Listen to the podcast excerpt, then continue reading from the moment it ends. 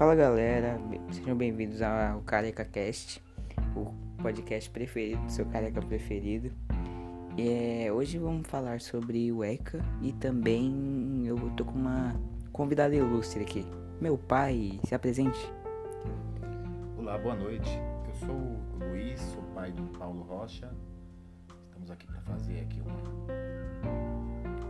uma conversa, né? É, sobre a ECA, é isso? Isso. Pai, o que o senhor acha que é o ECA? O ECA é uma, eu, eu pelo que eu sei, é, foi uma, um conjunto de normas, né? Criado em 1990 pelo Congresso Nacional. É, um, um, conjunto de normas para a defesa das, das crianças e, e adolescentes do, do Brasil. Uhum. Creio que seja isso. Resumindo, acho que é isso. Beleza. Mas você já chegou a presenciar alguma ação ou atitude do ECA? Sim, porque é, eu já trabalho há, há 38 anos na Fundação Criança e a Fundação Criança ela trabalha com, ela trabalha com, com, com base no estatuto, né? Estatuto Sim. da Criança e do Adolescente. Então a gente tem aí, já tem uma, uma, uma grande estrada trabalhando com base nessa, nesse estatuto. Trabalhamos com crianças e, e, e adolescentes, né? Sim. Trabalhando a vulnerabilidade dessas crianças, das famílias. Então a gente já tem uma certa experiência nesse, nesse ramo, de certa forma, né? Porque trabalhamos com, com o estatuto debaixo do braço e seguindo as, as orientações, as leis, as regulamentações. E é isso. É, pai, pro senhor, qual é a importância do ECA hoje em dia? A importância do ECA, não só para mim, mas para toda a sociedade, é, ela é importante porque ela dá um respaldo para essas crianças e adolescentes que até o ano de 1990 não tinha uma, uma proteção, não tinha uma. uma, é, em que em- não tinha uma, uma forma de, de, é, se proteger né, da própria sociedade, não tinha um respaldo, é, nem político nem, e, nem, e nem social. É uma lei, né? Creio que seja uma lei, uma, algo criado para poder tirar, para poder dar um pouco mais de segurança, dar um, mais, dar um pouco mais de dignidade para as crianças e, e adolescentes, jovens, né? Crianças, jovens e adolescentes que não tinha esse, esse, esse respaldo na lei. Hoje os direitos dessas crianças elas, elas, são, elas são mais abrangentes, apesar de ainda ter muita falha, mas elas são abrangentes, né? Se a gente for comparar é, o período anterior, 1990, é, agora, ainda que tenham, ainda que tenha algumas, algumas falhas e que necessitem de mais Sim. alguns ajustes, é, que as crianças necessitem de mais e mais direitos, eu acho que já deu uma, já deu uma, uma grande, uma grande contribuição para essa classe que já foi tão, tão abandonada de uma certa forma. Agora citando de uma forma meio que negativa, assim, você já presenciou alguma tipo violação do ECA? Várias, várias.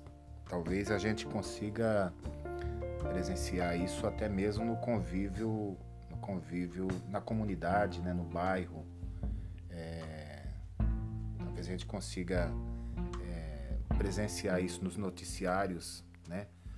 Essa violação, né, dos direitos da criança e do adolescente.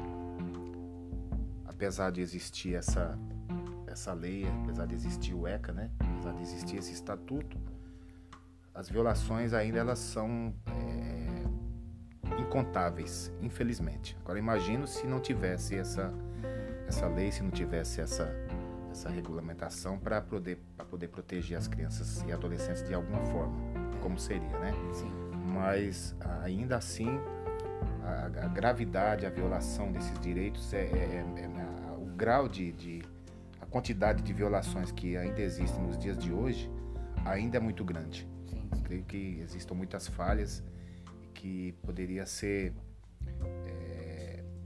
melhor? melhores, são, poderiam, elas poderiam ser melhoradas, né? De uma certa forma, mas ainda existe muita violação desses direitos da criança e do adolescente, infelizmente. Mas, pai, na sua época, como funcionava? Você sabia seus direitos? Você tinha direitos? Como era? Bom, eu já tenho 55 anos. Na minha época nem, na minha época nem se pensava nisso. Né? Talvez pudesse até se pensar, na verdade. Só que não tinha nada de, de é, vamos dizer assim, para algo para se pensar né, né, de forma mais contundente na questão da criança e do adolescente. Mas também é, a criminalidade, a, a sociedade era uma outra, tinha uma outra dinâmica, era outra, era outra realidade. Né? Hoje a, a população cresceu, a, a desigualdade social cresceu na mesma, na mesma proporção e, e também os problemas, né? Em relação a, ao abandono de crianças, em, relação à própria pedofilia, em relação a uma série de questões que envolvem a criança e o adolescente. Tudo cresceu, inclusive os problemas. Mas na minha época, talvez não tivesse tanto essa, essa não fosse tão grave a situação, né?